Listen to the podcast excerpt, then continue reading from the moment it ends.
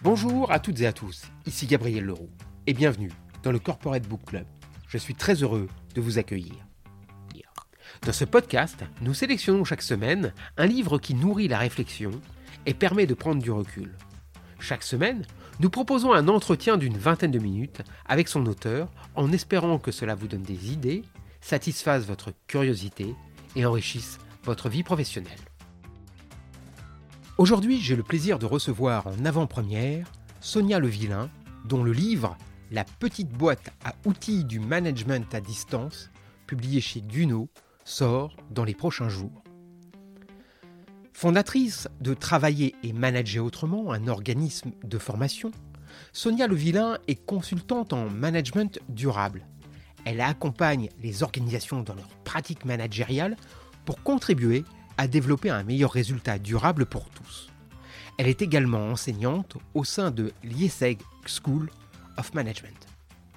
Dans la collection La boîte à outils, qu'on apprécie tous énormément, elle signe un ouvrage particulièrement utile puisqu'il s'agit d'une véritable réflexion sur le management à distance, mais aux implications et conséquences très pratiques. Écrit durant le confinement, ce livre, dont on saisit immédiatement l'actualité, est beaucoup plus ambitieux qu'on pourrait le croire. Il ne porte pas simplement sur le télétravail, mais initie une analyse sur ce qu'est le management à l'heure du distanciel, sur ce qu'il pourrait être, sur ce qu'il devrait être. Au centre de la réflexion, il y a cette notion d'opportunité cultivée par l'auteur. L'opportunité d'un changement, l'opportunité d'un management durable. Voilà donc un petit livre que j'ai vraiment envie de vous inciter à découvrir. Sonia Levillain, merci de m'accorder cet entretien. Revenons d'abord sur le contexte et sur les trois confinements qu'on a connus. Ça a changé notre rapport au distanciel et au télétravail. Mais plus encore, chaque confinement a eu ses spécificités. On a d'abord trouvé que le télétravail c'était formidable, puis on a évoqué la souffrance liée au télétravail, etc., etc. Quelles ont été les évolutions du management à distance durant toute cette période? Tout d'abord, le, premier confinement euh, a été vécu euh, comme une surprise en fait. On s'attendait absolument pas à vivre ce genre de choses. Et euh, les organisations, les managers, les collaborateurs, les services informatiques étaient absolument pas prêts à passer à du télétravail à, 100%, en tout cas pour tous les métiers qui étaient télétravaillables. Euh, et du coup, la, première euh, situation de confinement euh, qui que, que, nous avons vécue a été particulièrement peut-être violente parce que tout s'est télescopé. Donc rien n'a été préparé, tout le monde s'est adapté super vite. Et puis en fait, on a mélangé tous les genres pendant cette période de confinement, euh, puisque euh, les enfants n'étaient pas scolarisés, donc les, les, les, adultes se sont retrouvés à accumuler leurs casquettes professionnelles de parents, d'éducateurs, de gentils organisateurs, d'animateurs, etc., tout en essayant de maintenir leur capacité à travailler. Alors, euh, dans ce contexte-là, forcément, euh, le, le, premier, euh, la première période de confinement vécue a été tout à fait particulière. Et, et, assez vite, on a pu voir que le télétravail pouvait fonctionner.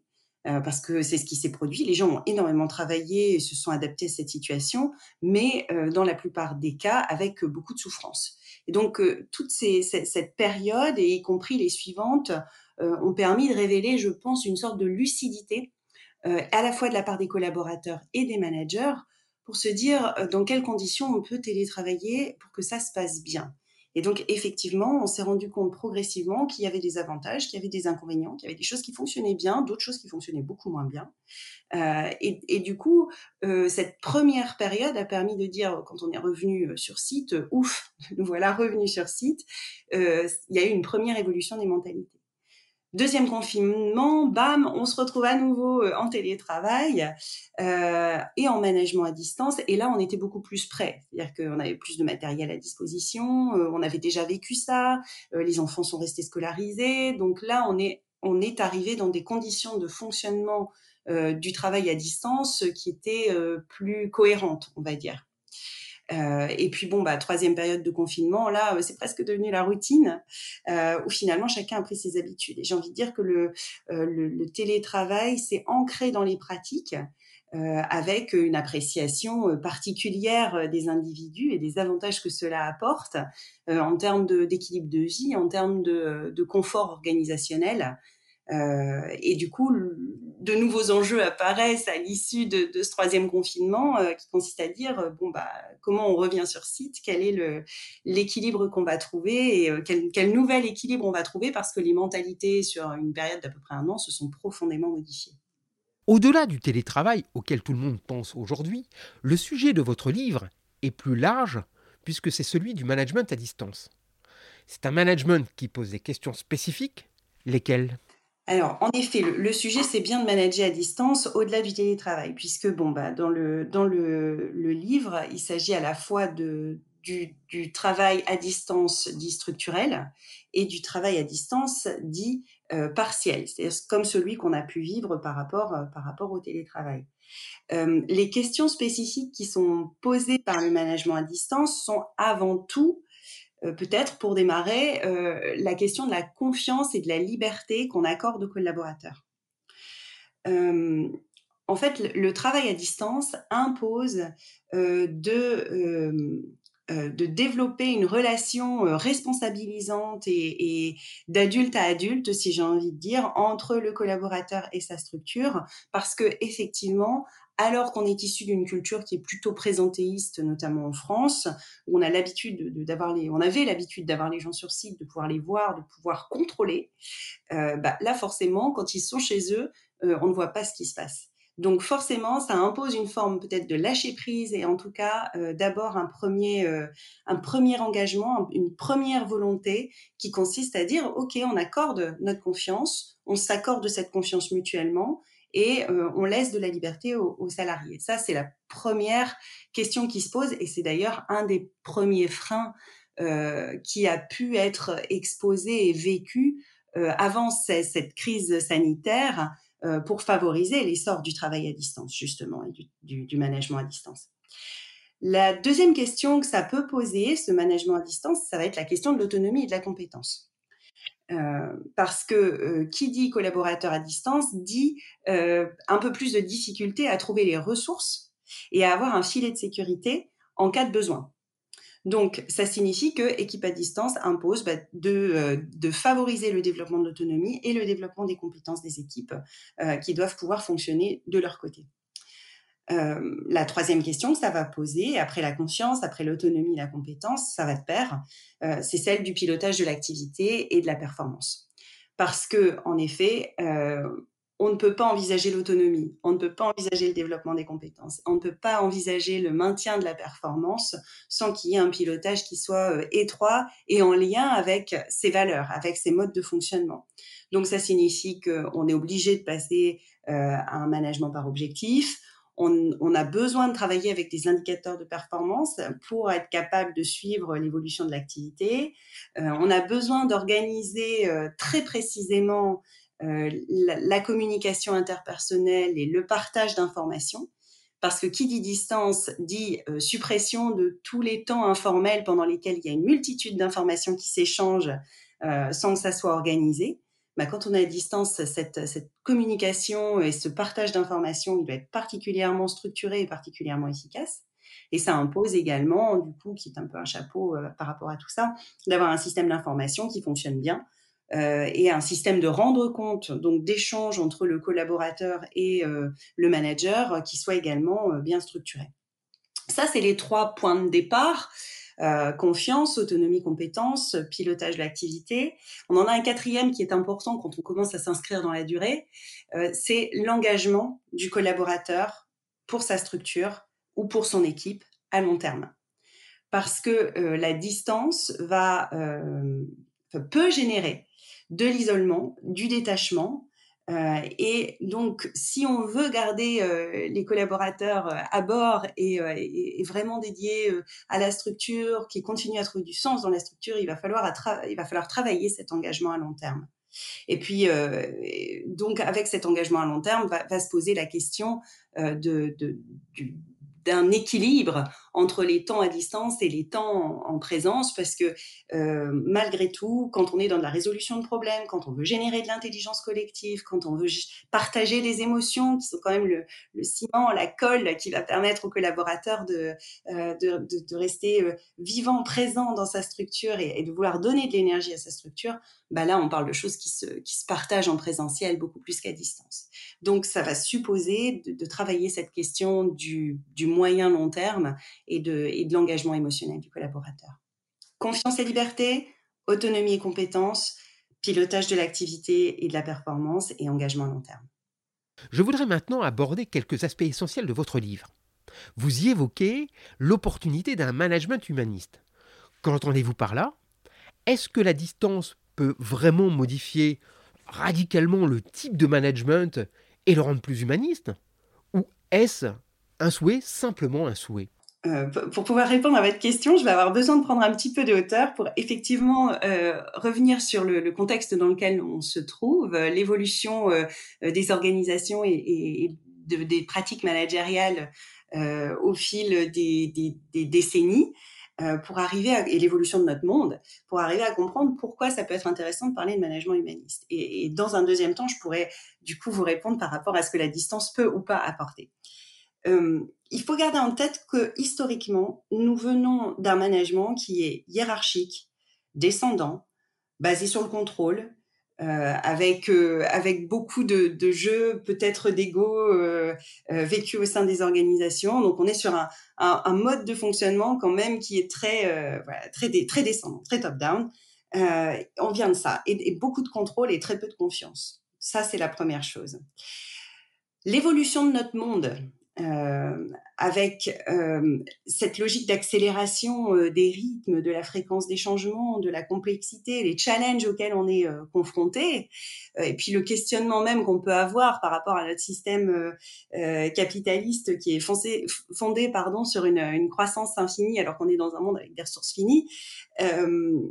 tous ces éléments font qu'il y a une quantité de challenges, d'enjeux écologiques, économiques, sociaux, humains, euh, j'en passe des meilleurs, qui se, qui s'offrent, qui se présentent euh, aux individus et qui font que euh, bah, le, la manière dont les organisations ont fonctionné et se sont engagées jusqu'à présent et la manière dont on a managé les collaborateurs, du coup, euh, nécessite quand même d'être revue pour passer euh, plus à une logique de partie prenante, plus à une logique de durabilité euh, et nécessite de nouvelles compétences, des compétences associées euh, à la remise en question, à la compréhension de la complexité, si on peut la comprendre, à, à l'adaptation, à la capacité d'anticiper, euh, donc il y a, y a, une mobilisation nécessaire de l'intelligence de l'individu dans, dans, ce monde qui s'est complexifié. Et puis au-delà de, de l'intelligence peut-être analytique, on est, on est aussi dans le, la nécessité de développer des compétences douces, euh, la nécessité de développer l'être en fait. Euh, pour être capable d'interagir et pour être capable de, de porter euh, cette complexité et, et, cette nouvelle nature des relations euh, que nous vivons au travail. Donc ça signifie qu'en fait, on a besoin d'avoir euh, des collaborateurs qui sont euh, euh, de, de, de, vraies personnes avec euh, avec de vraies émotions, avec des vraies valeurs, avec de la vraie énergie humaine, avec la volonté de d'agir et de contribuer. Et on n'a pas besoin euh, d'exécutants un peu lobotomisés euh, qui vont appliquer des procédures et, et, et qui peut-être seront infantilisés dans ou indirectement infantilisés dans le mode de fonctionnement. Donc le management, ce que je qualifie de management humaniste et de management humaniste même durable, euh, c'est un management qui a pour vocation de développer de la performance durablement pour toutes les parties prenantes. Euh, et qui dit de la durabilité pour toutes les parties prenantes implique du coup un, un, un respect, un fonctionnement de euh, la manière dont l'être humain euh, fonctionne pour être capable de mobiliser ces, cette intelligence euh, euh, rationnelle, analytique, mais aussi émotionnelle et, et, et toutes ces, ces, compétences. Donc le management humaniste, euh, euh on pourrait penser que c'est quelque chose d'un peu bisounours, hein, parce qu'on, passez-moi l'expression, parce que on, on, on s'attache au bon fonctionnement de la personne, à la durabilité de la personne, alors qu'en fait, bon, c'est pas du tout bisounours, c'est un management qui est très exigeant, à la fois vis-à-vis du manager et du collaborateur, parce qu'il suppose beaucoup d'engagement, il est basé sur de la rigueur, sur de la méthodologie, sur, sur du respect mutuel. et, et c'est le mélange de cette, de cette rigueur, de cette exigence avec la notion de plaisir, d'émotion, d'envie, d'énergie, de sens parce que si on n'a pas ça, eh ben, on n'a pas de durabilité possible et on n'a pas de mobilisation d'intelligence. Si on n'a pas de mobilisation d'intelligence, on n'a pas de développement des compétences possibles. Donc ça, c'est pour le management humaniste.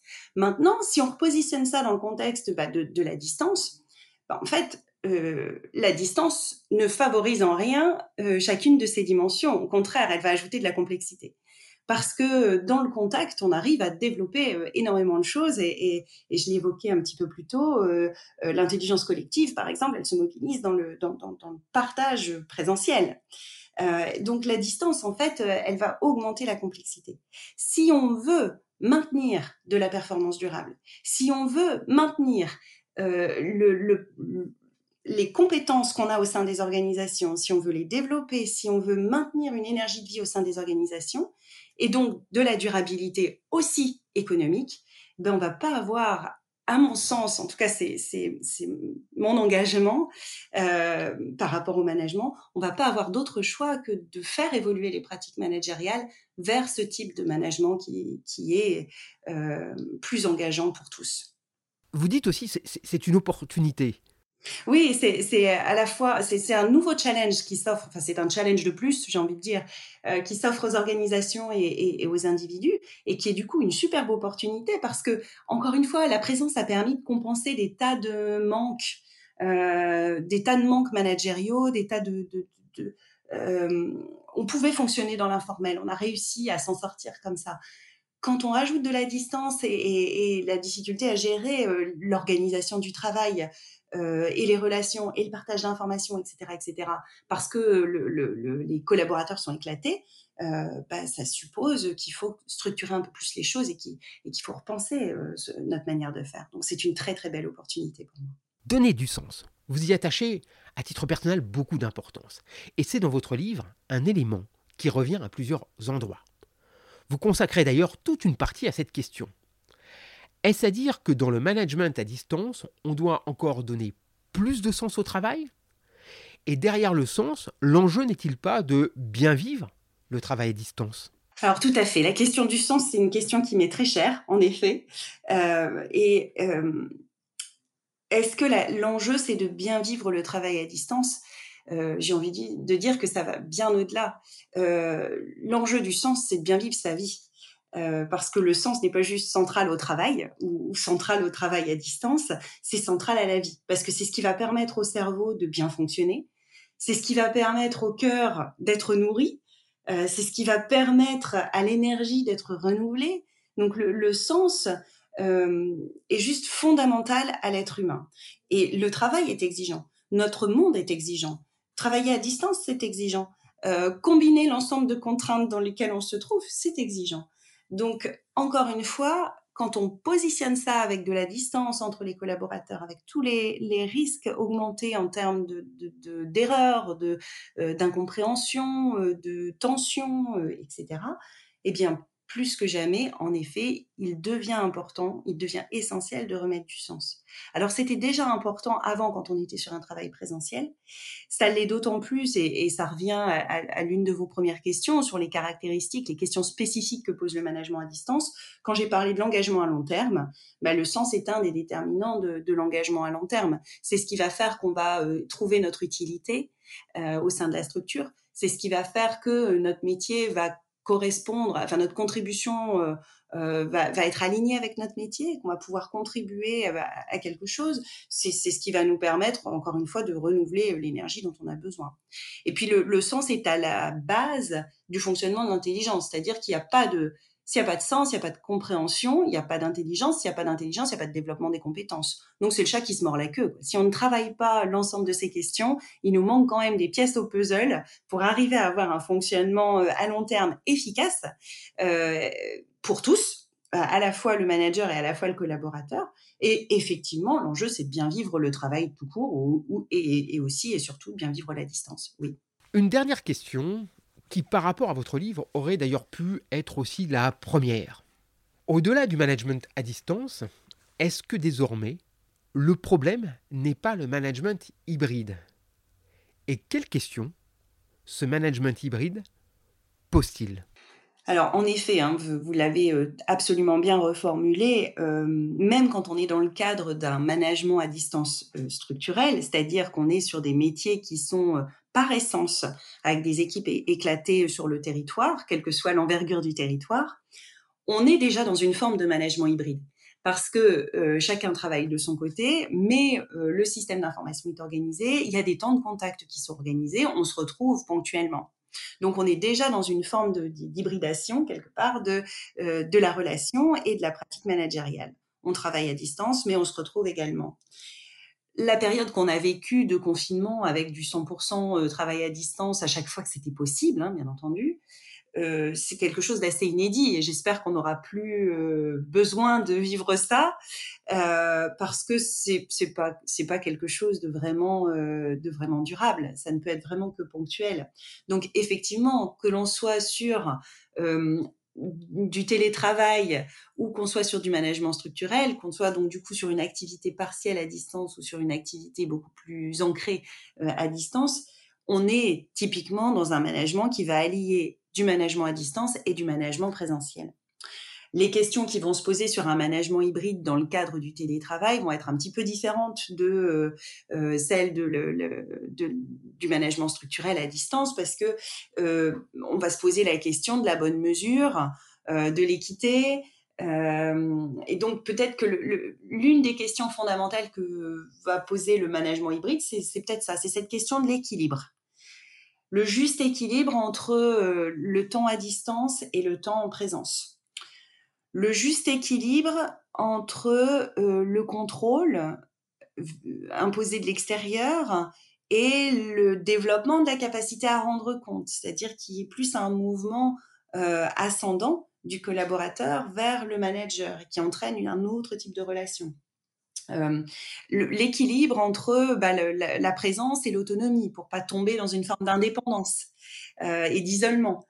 Euh, en fait, toutes les questions qui sont, qui sont posées par la distance vont se, vont se poser dans le cadre de ce, donc tout ce, qu'on a, ce dont on a déjà parlé hein, finalement au cours de notre entretien, bah, ça va se poser dans, dans, ce cadre du management hybride, mais, mais de manière beaucoup plus durable. donc, ça nécessite une réflexion en fait. Ça ne peut pas s'improviser. Et ça va nécessiter, je pense, pour encore pour un certain temps, euh, pas mal d'expérimentation, pas mal de, de jeux essais-erreurs. Euh, parce que c'est pas inné, parce que ça va dépendre euh, des collaborateurs, ça va dépendre des managers, parce que chaque individu va grandir dans ce dans ce système, va développer de nouvelles compétences, de, nouvelles capacités, les gens vont mûrir euh, et, et, donc, forcément, ce sont des choses qui vont évoluer. Donc, un équilibre euh, trouvé aujourd'hui ne sera pas forcément l'équilibre qui conviendra à l'équipe dans six mois.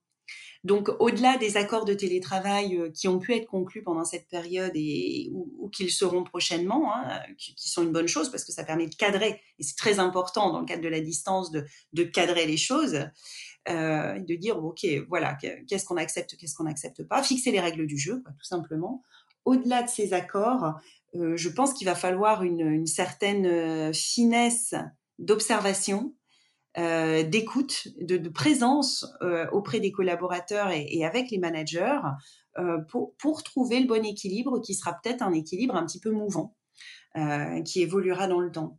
Donc, je pense que là aussi, c'est une très belle opportunité de remettre la relation ou de mettre peut-être la relation au cœur des échanges et, au cœur des organisations pour qu'on on, on, prenne le pouls régulièrement de comment on vit les choses, com comment ça, ça fonctionne. Et ça, c'est important, c'est très important d'avoir à la fois la relation, mais comme je l'ai déjà évoqué, d'avoir un système de pilotage sur base d'indicateurs de performance, de, tableaux de bord, de mesures. Donc, on a besoin du chiffre, en fait, et d'informations quantitatives qui nous permettent aussi de nous donner la température pour se dire on, est, on est dans le juste ou on est en train de s'égarer. Et, pour pas naviguer à vue euh, dans le brouillard. Donc, euh, je, pense que c'est vraiment euh, l'opportunité de mélanger, comme, comme je l'ai déjà dit, c'est vraiment les, pour moi les caractéristiques du management humaniste, de mélanger à la fois la, la rigueur professionnelle nécessaire dans la pratique managériale et euh, le plaisir, l'envie, le respect, euh, l'énergie, la qualité des relations, la communication interpersonnelle qui vont être euh, les clés de succès de, cette combinaison de l'ensemble pour, pour essayer de se sentir bien au travail, bien vivre son travail, bien contribuer et bien vivre sa vie du coup parce qu'on passe beaucoup de temps de travail donc c'est un élément important de la vie. Ce seront les mots de la fin. Merci beaucoup Sonia Levillain et à bientôt. Merci à vous Gabriel. Merci. Voilà. Cet entretien est maintenant terminé. Je rappelle le titre du livre de mon invité. La petite boîte à outils du management à distance. Il paraît en juillet aux éditions Duno. Merci d'avoir écouté le Corporate Book Club. Si le podcast vous a plu, n'hésitez pas à laisser une note 5 étoiles ou un commentaire et à le partager autour de vous. A bientôt pour un prochain épisode.